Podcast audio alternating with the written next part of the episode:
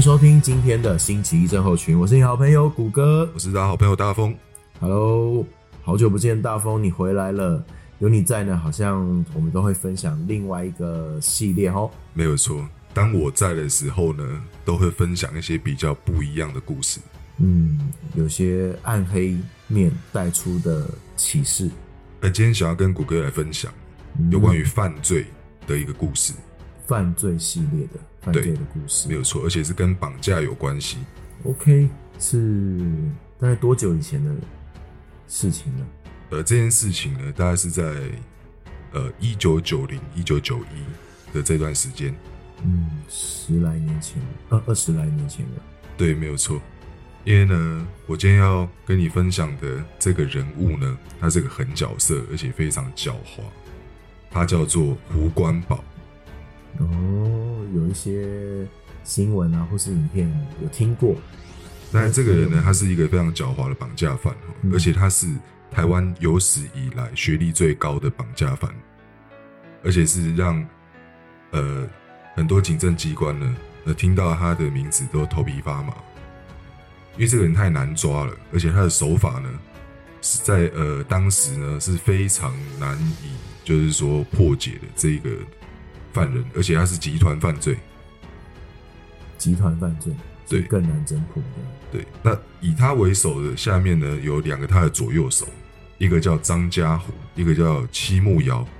那张家虎呢，这个人呢，他是胡文宝左右手，那同时呢，他也是保龄球国手，还有，所以他在各方面呢，他呃，包括体能啊，还有他的临场反应都非常好。嗯那由那个胡关宝来动头脑的话，那基本上他们是黄金铁三角的组合，可惜没有用在对的地方。对，那嗯今天的呃，我就直接讲了，他当时犯下一个最大的案件是那个星光集团邵东绑架案。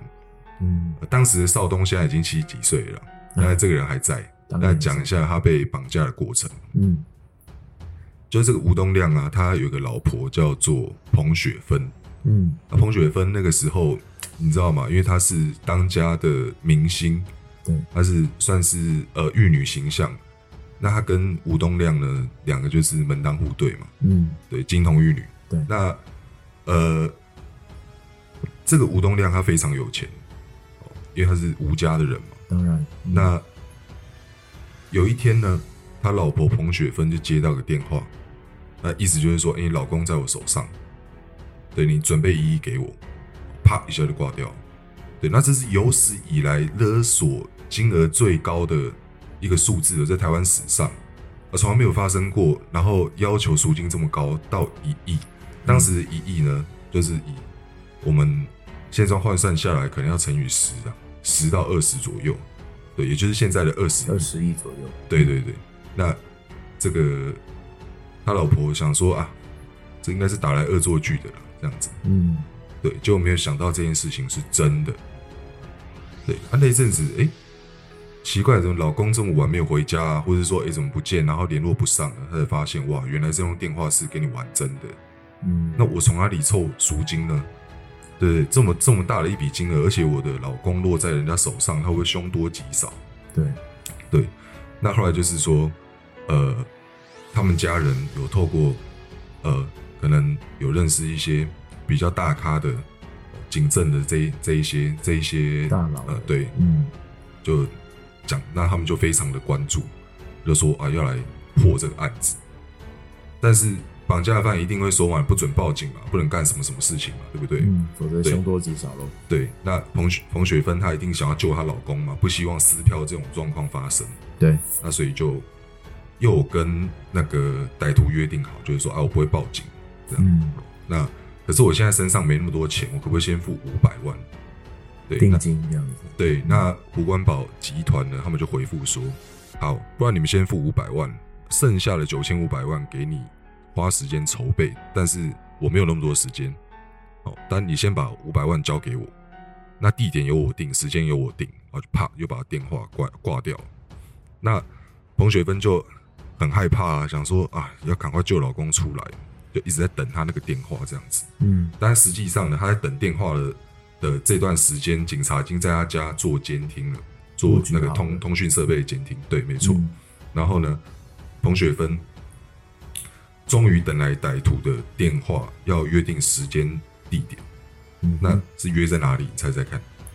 我猜，呃，虽然我知道，我先猜一下好了。可以我我猜儿童乐园嘛。呃，他约定的这个地方不是儿童乐园。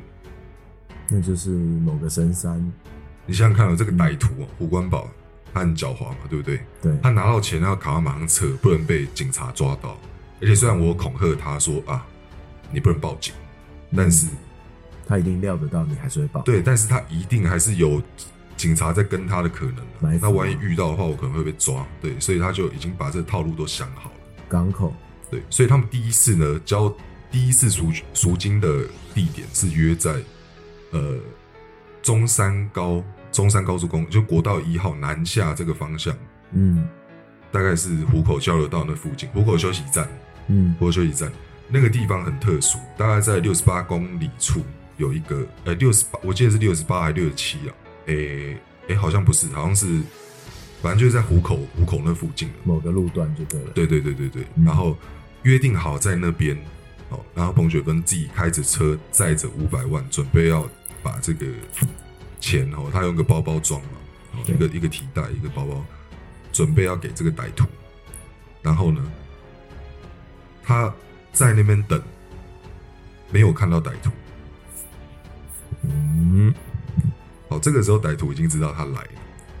对，他说：“你再往前走一点，就他就往前开，然后你要开到上面有个高架的那个地方，嗯那就是在在那个地方等这样子。对，那因为歹徒为了怕他耍花样，歹徒的人是在那个高架上面垂下一个篮子，让他把现金放到里面。直接用吊篮对，把赎金放上去。对对对，为什么？因为我直接拿了钱，我就可以走高那个上面的那条路走。它是高架，可是它是呃新竹湖口的一个一个道路，下面才是国道。所以当彭雪芬把钱放在篮子里面的时候，歹徒就开车就直接跑了。后面其实有警察在跟监，根本来不及，根本不知道他会搞这一招，所以人就跟丢了。所以你看这个歹徒狡不狡猾？想的套路非常的缜密，对对啊，，那非常狡猾。然后呢，警察就很怄嘛，想说哇，我竟然追不上，对我们推演了这么多遍，哦，料不到竟然都都找不到他。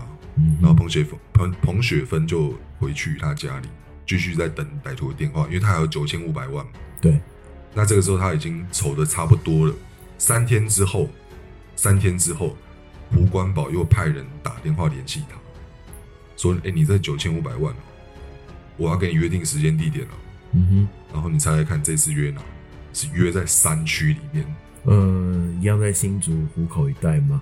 不是在新店一带，哦，为什么？新店深山里面，因为你不可能在同一个地点交易啊。嗯，但是他怎么逃得了呢？呃，他有他的方法嘛。哎，我不是他，但是我是在叙述说，哎，他当时的情况，对他已经，OK，把这个犯罪过程都推演过好几遍了。新店的深山，好，大概知道是哪一个区域了。对，新店深山，它有个之字形的道路，就是弯弯拐拐的。嗯嗯，然后彭雪芬呢，一样开着车来到这个地方，然后就呃，歹徒是跟他讲说，你钱有带哈，他说对，他说你分三袋，哦把我放在指定位置。嗯他说他有画一个框框，白色框框，你就把钱放在那边就可以走了这样子。嗯哼，哦，原本是计划要这样，结果后来歹徒在制高点发现后面有人在跟，哦就引导彭雪芬说：“那你你在市区开哦，从哪里到哪里，全部都是跟随着胡关宝的指示。”所以彭雪芬开着车在那边乱绕，把警察都绕绕晕了。然后胡关宝就说：“我们这次不要交易。”哇，他说：“因为你有带人来。”哦，然后电话就挂掉。那彭雪芬就很紧张啊，他说他马上回家想说怎么办？我钱都已经准备好了，嗯可，是因为这些警察，哦，我在这边浪费六小时的时间，我没有把我老公救回来，都是这些警察，哦，的的问题，所以他就跟警察讲说：“你不要再跟了，我要救我老公，你让我把钱交出去，让我老公平平安安的回来就好了。”嗯，合理，对人性当下会这样子想。对，嗯那但警察怎么可能不跟你呢？他他就是要透过这种方式能够锁定到歹徒，把歹徒抓起来，所以这次跟的距离就没有说这么近，嗯。就彭雪芬一样到了这个地点，歹徒又叫他再来一次嘛，嗯，那一样就是三个袋子放在那个白色框框里面，放好完成之后，歹徒跟他说：“你打灯号，就是因为他开车来嘛，对不对？他说你打灯号，打完之后你人离开，我派人去拿。结果他就派着那个张家虎跟戚木瑶跟其中一位，就是把钱拿回来。嗯就这次警察还是没有抓到这个团伙，警察根本不知道是谁干的，他根本不知道是谁干的。对，就是谁会这么狡猾，然后还沙盘推演，然后而且让警察完全找不到人，这样。嗯结果他这笔赎赎金交出去之后，过了两个小时，歹徒呢就是胡关宝集团把吴东亮丢包在圆山保龄球馆，还给给了他一只手机，让他报平安。哦，对，所以这次他没有撕票，但是他得到了一亿元一亿元赎金，对相当于现在将近二十亿。对，快二十亿。哎，那怎么破获呢？这个手机会不会有线索呢？其实呢，你他们的手法这么的熟练哦，嗯他们就不是第一次干这种事。嗯哼，对他们这三个铁三角呢，他们其实一开始的时候，你知道吗？丰港这个地方在屏东嘛，对不对？嗯，对，屏东丰港某个派出所有曾经遗失过枪支，可是找不到人。哦，那就是被胡关宝他们这三个人把枪偷走，那是卡宾枪。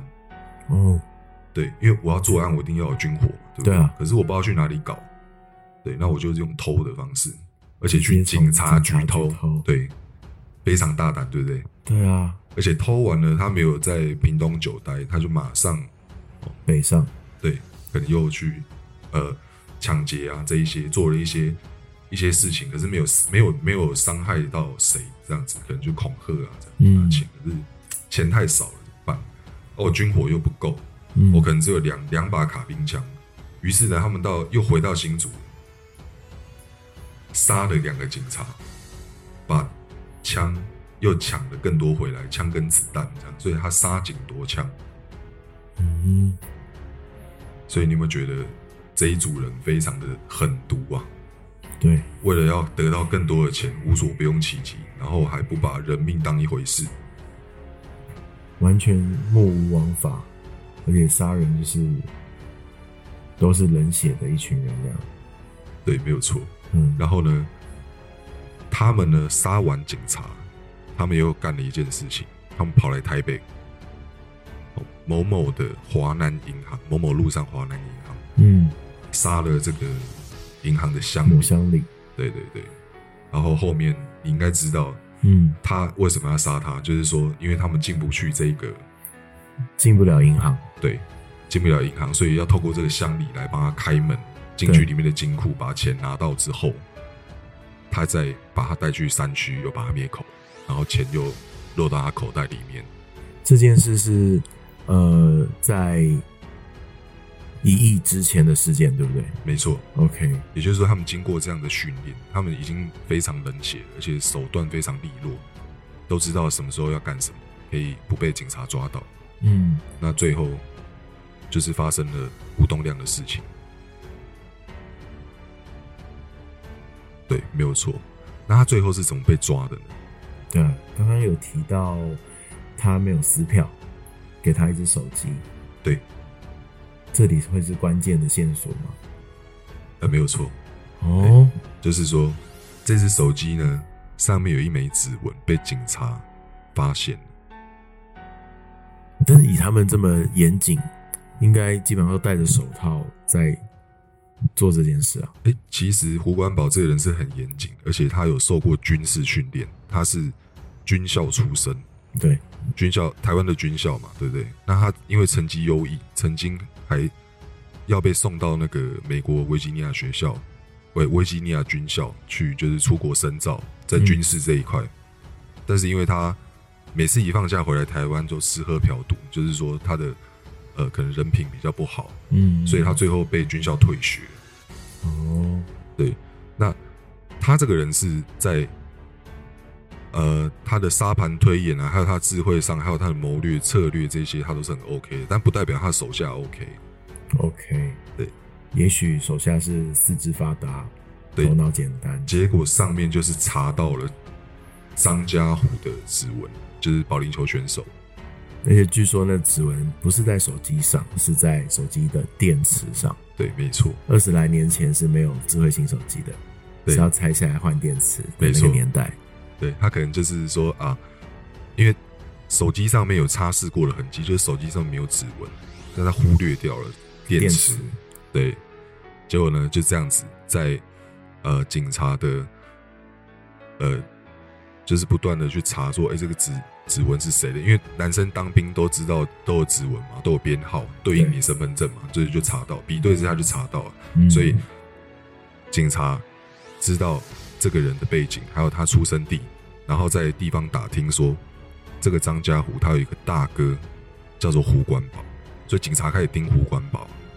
哦，对，当时的警政署长是呃，当时应该是这样讲，当时的那个台北市的那个刑事警察局的那个刑刑事大队副队长是侯友谊啦。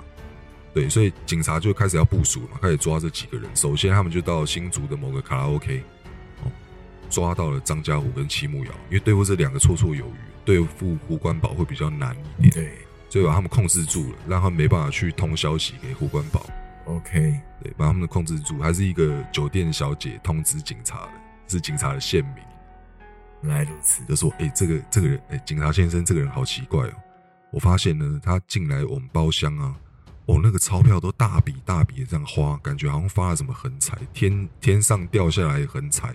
对，好像乐透中中奖之哦类，的。警察马上那个马上就知道说这个人有问题，就过去锁定，嗯对，把那个张家虎给逮捕，秦木瑶也逮捕，那同时嘛，他们两个，几乎是同时。对，对，那之后要开始来抓胡关宝了嘛，对不对？嗯，然后呢，胡关宝是哪边被抓的？就是在也是一样在新店，对，他在新店犯案嘛，他还敢住在新店，这是很厉害，他本来想说最危险的地方，反正就是最安安全。对我记得是新店啊，因为那个时候侯友谊他带队嘛，带队他亲自带队去抓，对，他们要呃已经知道说这个胡关宝他住哪了嘛，他那个时候他有交一个女朋友啊，他们是同居关系这样子，我在猜呢可能是他女朋友家，嗯哼。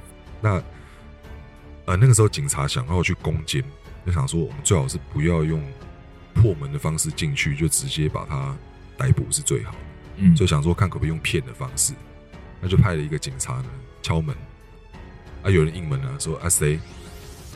他说哦我是隔壁的来接电话的。